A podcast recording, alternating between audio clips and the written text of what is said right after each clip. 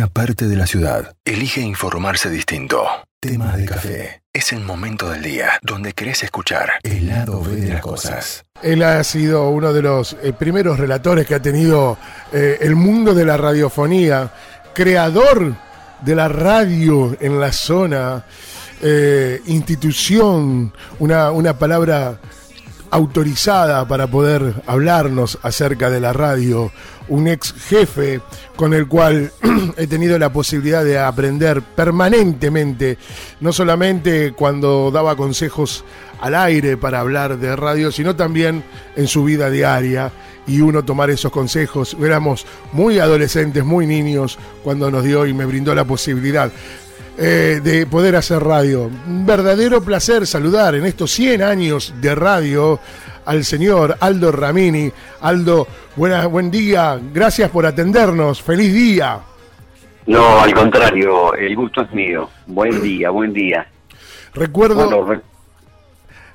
recordamos hoy la puesta en marcha de, de un medio que pasó 100 años y sigue vigente como como al comienzo, ¿no? Sí, claro, claro, claro. ¿Y eh, cómo o cuándo llega la radio a, tu vida, Aldo? Eh, ¿De qué manera? ¿Cuáles son los primeros recuerdos de impactos de radio que tenés? Bueno, fue en forma accidental, porque nunca me hubiese imaginado que iba a pasar lo que pasó después. Eh, tenía 16 años, me tocó acá en la plaza principal de Villa Constitución presentar por la escuela un acto de un día festivo y de allí me escuchó una persona que se iba a trabajar en el T3 de Rosario, estaba en la propaladora del Club Riveras del Paraná porque en la ciudad no había otros medios de comunicación, los únicos medios eran una propaladora con altavoces sobre la avenida San Martín aquí en el Club Riveras del Paraná y en Barrio Talleres, el Club Talleres tenía también otra propanadora con una torre y bocinas arriba de esa torre. Eran los únicos medios de comunicación que por aquel entonces existían en la ciudad. Estoy hablando de sesenta y tantos años, no, setenta y pico de años para atrás. Yo nací este, cuando la radiofonía argentina tenía 12 años. Yo tenía 12 años eh, mejor dicho, eh, sí, efectivamente, la, la, radio, la radiofonía había nacido 12 años antes que yo. Ah, eh, este, para decirte más o menos algo, me imagino lo que sería en aquellos tiempos, antes de la salida de la radio, eh, lo que sería la comunicación entre las personas. Había que esperar la salida de algún periódico para poder informarse de algo o llevarle la comunicación, porque inclusive eh, tampoco existían otros medios de comunicación como el teléfono, ni hablar de la televisión, ni hablar de internet, ni nada por el estilo.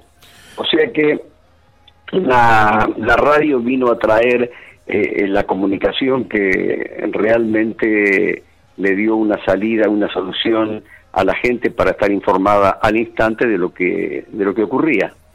¿Y cómo nace la idea de, de, tener tu radio?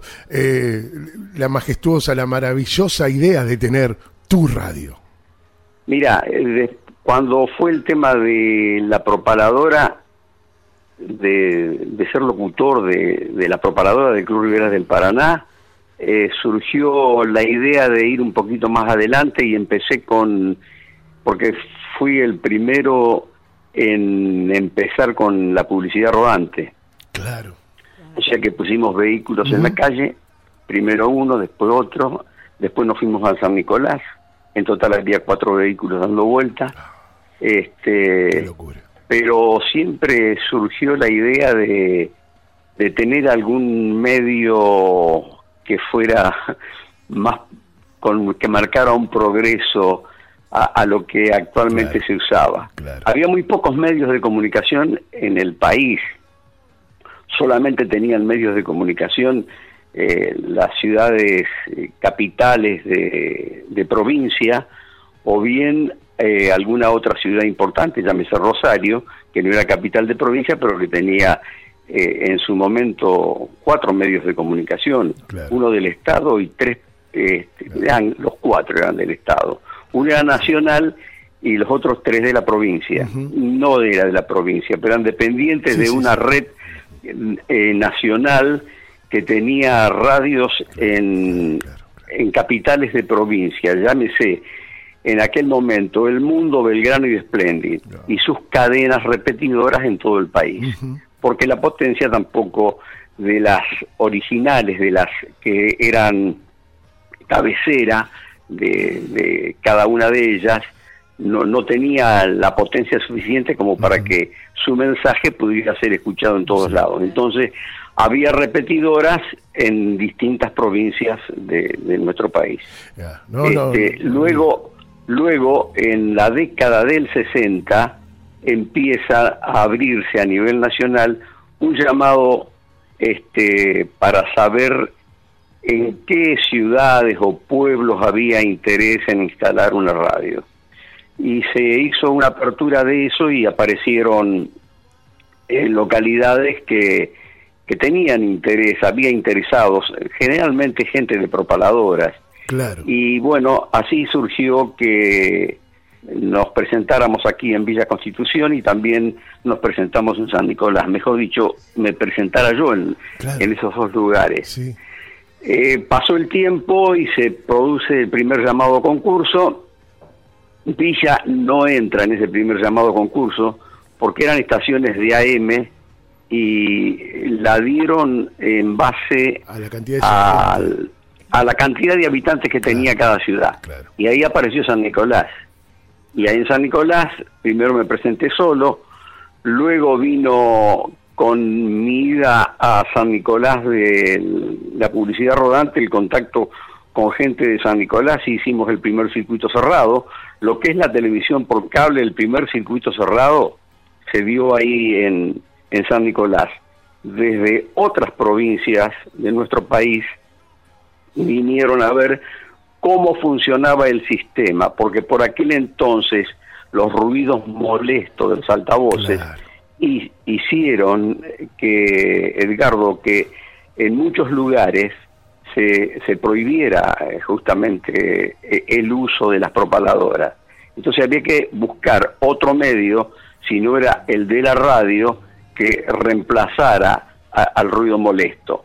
Y aparecieron eh, los aparatitos en cada domicilio, tal cual es hoy un televisor por cable y con una línea mandarle una programación de radio. Eso surgió en, en aquel momento, en la década del 60, estoy hablando de 60 años para atrás, y ahí este nosotros logramos estar durante siete años con el circuito cerrado funcionando porque en ese interín de los siete años hubo tres o cuatro llamados a nivel nacional para el otorgamiento de licencias a los que habían pedido en cada localización.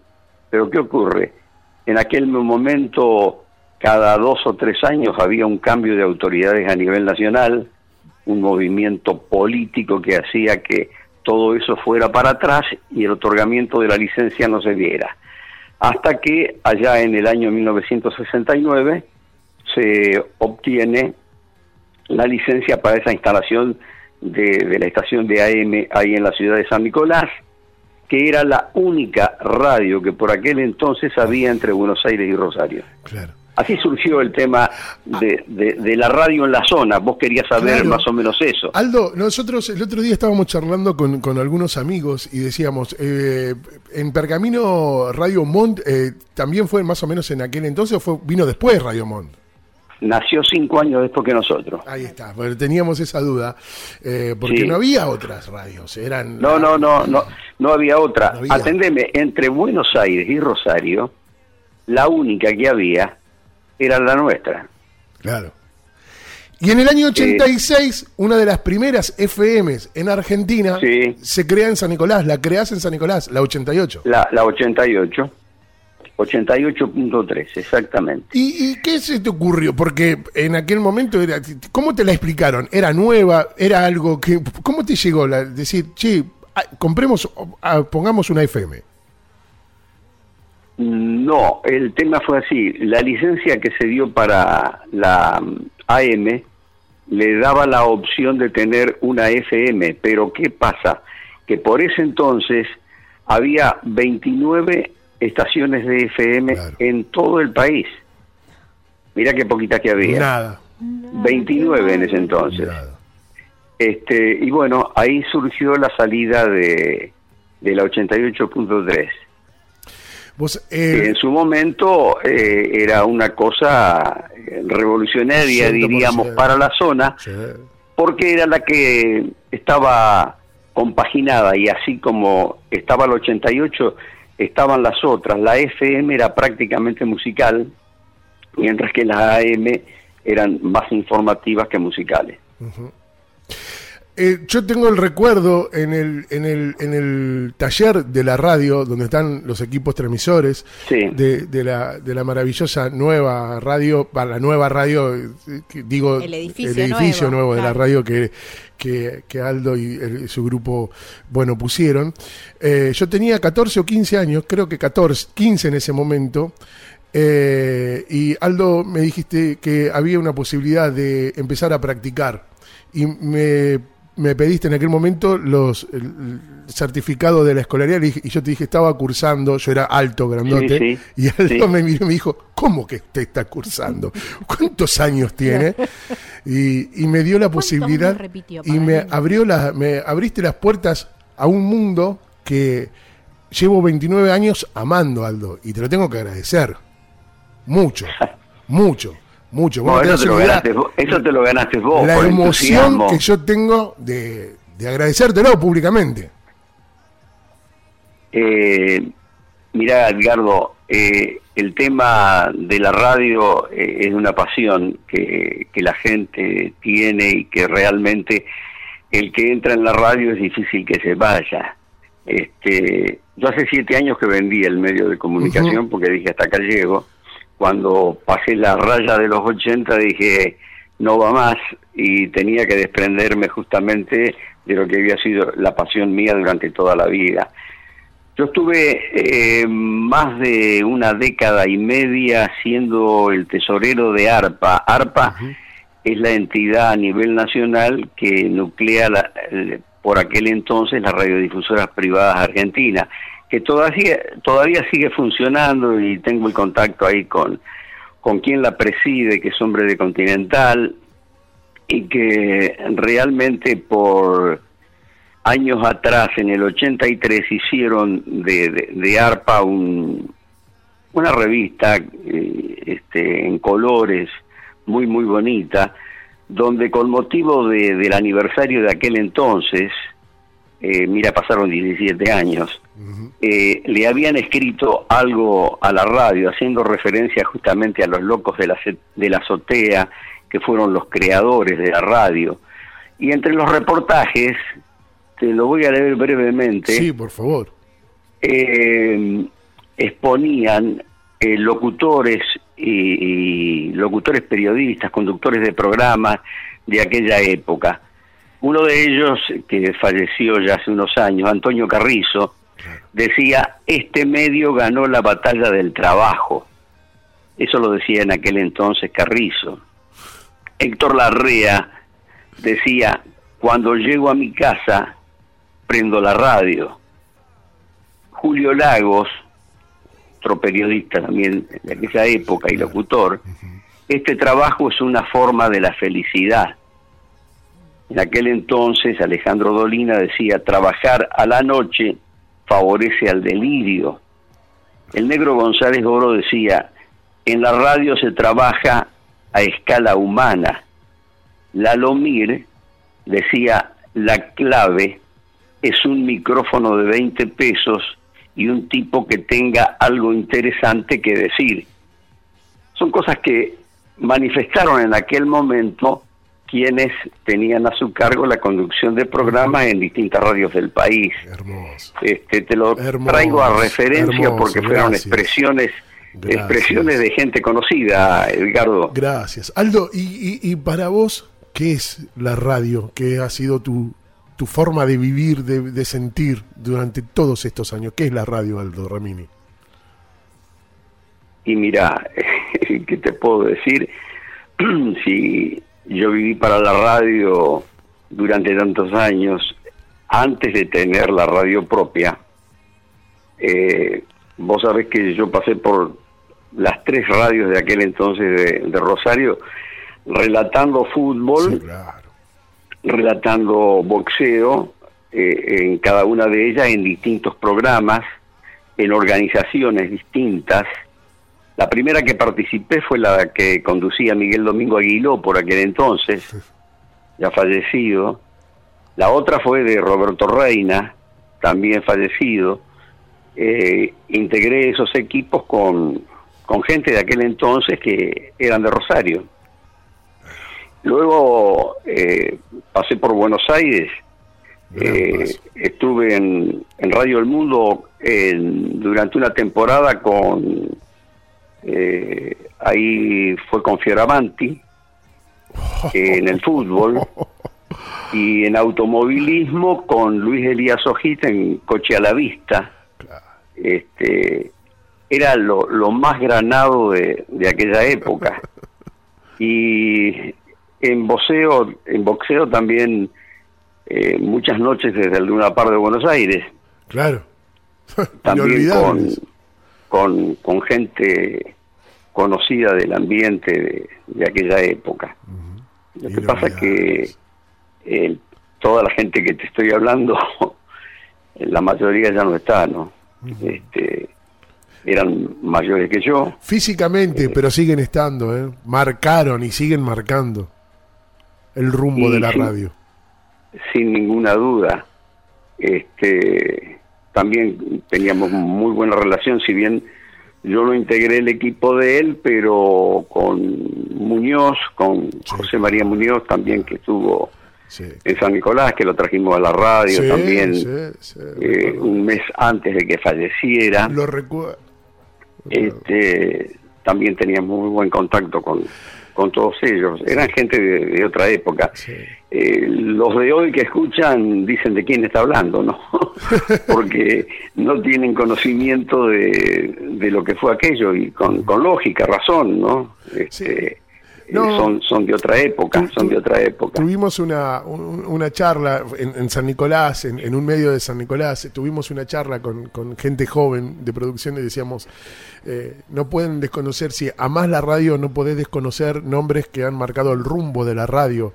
Y, en este sentido, para mí, te juro que estoy muy emocionado, Aldo, de, de poder hablar y de agradecerte, como lo hice hace un ratito, eh, el que me hayas abierto la puerta de tu casa, la puerta de, la radio para poder eh, sentir con tanta pasión esto que marcó mi vida y lo sigue marcando. Calculo que será hasta hasta el día que, me vaya de, esta, de este mundo.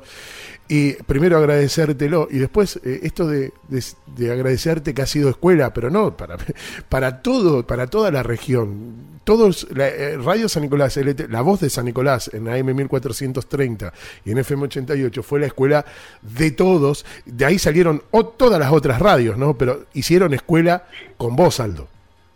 Hicimos. Y hay muchos que están en Buenos Aires y otras que están en Rosario, que pasaron primero hicieron las primeras armas justamente en la radio de San Nicolás. Y es una escuela maravillosa, ha sido una escuela maravillosa. Son, son muchos. Son muchos. Yo lo que este recuerdo, eh, que no quiero dejar pasar por alto como director de la radio, era que estaba en, todo momento en las dos radios, permanentemente. Eh, y, en, yo recuerdo haber estado en turno en el caso de la masacre de Ramallo, y bueno, yo no ah, soy periodista y se me fue la emocionalidad y a las, creo que fue tres y media, cuatro menos cuarto de la mañana, me llamaste para, para bajarme con una parsimonia, con una... ¿Cómo me hablaste para bajarme esa emocionalidad que yo tenía de, la euforia de un caso que no, no, yo no sabía, no tenía herramientas para manejarlo? Y yo decía, y después con el tiempo decía, Aldo, estás en todo, en todo detalle, a, las 3 de la mañana con un caso, la parte técnica, la producción, el móvil, eh, en todo, digo, eso marca eh, la pasión, ¿no? Por la radio. Y el que entra en la radio es difícil que salga, ¿viste? tiene un bichito que pica tanto que tiene una profundidad tan grande que realmente deja la marca, sin ninguna duda. Eh, también este, en materia de radio eh, fue importante e impactante lo que hicimos con el Mundial del 78, en la transmisión del, Mundial. Además, eh, en aquel entonces integramos una de las tres cadenas a nivel nacional, eso lo hicimos con ARPA, y Radio San Nicolás fue uno de los socios principales de, esa organización y yo fui relator de, de los partidos de, del campeonato del mundo. Eso me permitió justamente tomar contacto con casi 30 radios del país que tomaron esa transmisión. Eh, y el, contacto ese que, que se mantuvo con la gente del interior durante todo el desarrollo del certamen fue bárbaro. Sí, sí, claro, claro. Aldo, ¿y cómo ves la radio ahora? ¿Te gusta la radio actual? ¿Qué, mm, qué, qué es lo que más te gusta y qué es lo que menos te gusta? Bueno, lo que no me gusta es la forma como fue el desarrollo posterior de la radio. Eh, tal vez porque, ante todo, te quiero pedir disculpas. Te quiero pedir disculpas porque me invitaste dos o tres veces ah. y siempre tuve un problema. Eh, estaba atado también a, la labor que hice después de la radio, que fue la participación mía en la mutual de Asindar. Sí, claro que me llevó bastante tiempo y cuando vos me llamabas era este siempre había algo que, se interponía y no podía darte respuesta eh, en la forma que, debió haber sido. No hay problema. Este, cuando se termine la pandemia te esperamos en el estudio. Y ahí de cualquier bueno va a ser eh, va a ser un gusto poder llegarme hasta ahí eh, de cualquier manera, vos me decís la pregunta ahora. ¿Qué es lo que más te gustaba? ¿Qué es lo que más te gusta de la radio actual y qué es lo que no te gusta?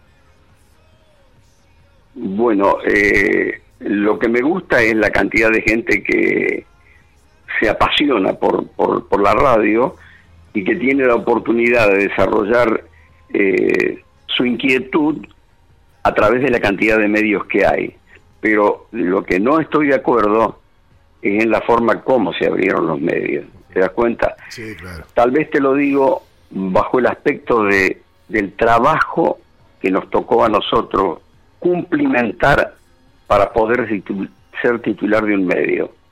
Mira, Gabriela, eh, para poder ser titular de un medio, la ficha individual de cada persona tal vez era muy estricto. De aquella época pasaba, estaban los militares, ¿eh? pasaban por 11 organismos del Estado que decían, este individuo puede ser titular de un medio de comunicación. Y vos te das cuenta, Gabriela, que hoy no es así el tema y que cualquier persona que no tiene los antecedentes que se necesitan tener está al frente de un medio de comunicación. Eso, Gabriel, es lo que no me gusta. ¿Te das cuenta? Eh, no hay una organización. Después, el que iba a hacer uso del micrófono también tenía que tener su ficha con todos los antecedentes de la persona y ese quedaba habilitado para usar un micrófono. Eso hoy no se hace. ¿Te das cuenta?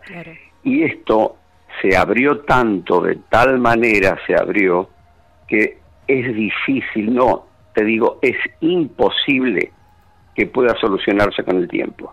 O sea que se dejó ahí una mancha muy grande donde esto jamás va a poder ser arreglado, no digo con la forma estricta que se hacía en aquel entonces, pero medianamente con algún arreglo que habilitara a la persona para hacer el uso del micrófono, ¿te das cuenta?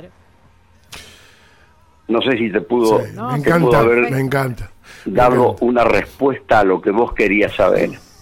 El, hace algunos años también eh, me dio, me diste la posibilidad de, de habilitar un micrófono, algo muy extraño. Yo eso la verdad, Aldo, te juro, si a mí me lo cuentan, yo no lo podía creer de que vos me habías dicho, lleva el micrófono a la consola y hace el HTH. Eh, terminaba un programa de muchos años en temperatura. LT24, en AM 1430. Sí, sí, me dijiste, sí. no saludes, no hagas un programa, empezás con el HTH y da los datos del tiempo. Y fue la primera vez que, que- que alguien llevaba el micrófono a la consola. Claro, eso, Sí, sí. loco operación. No había, en San Nicolás no había. Claro.